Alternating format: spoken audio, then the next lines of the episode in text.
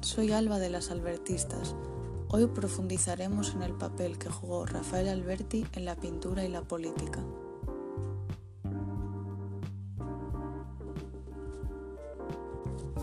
Empecemos hablando sobre su participación en la política.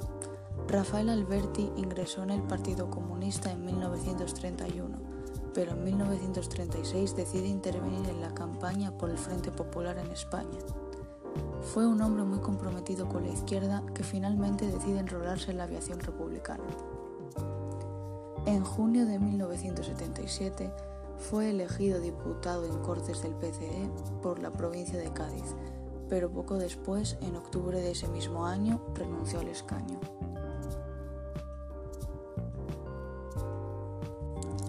Ahora les hablaré de su participación en la pintura.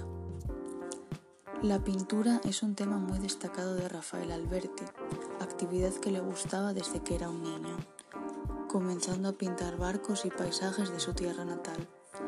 En 1917 se trasladó a Madrid y comenzó a pintar mucho más. Conoció a pintores como Daniel Vázquez Díaz y Robert Delaunay. También concursó en el Salón Nacional de Otoño. Cinco años después comenzó a estar insatisfecho con lo que pintaba porque decía que le faltaban las palabras y adoptó un estilo gráfico que él mismo llamó liricografías o liricogramas, una mezcla de pintura y poesía. Para él la poesía y la pintura eran dos artes que iban juntas de la mano.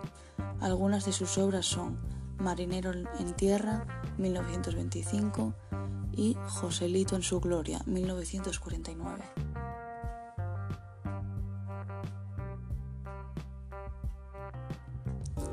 Este ha sido un breve resumen sobre la participación de Rafael Alberti en la pintura y la política. A continuación, mi compañera Eva les hablará sobre su vida de actor y dramaturgo.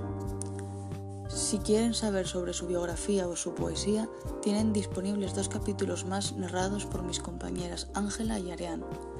Gracias por escucharnos. Soy Alba de las Albertistas y me despido de ustedes.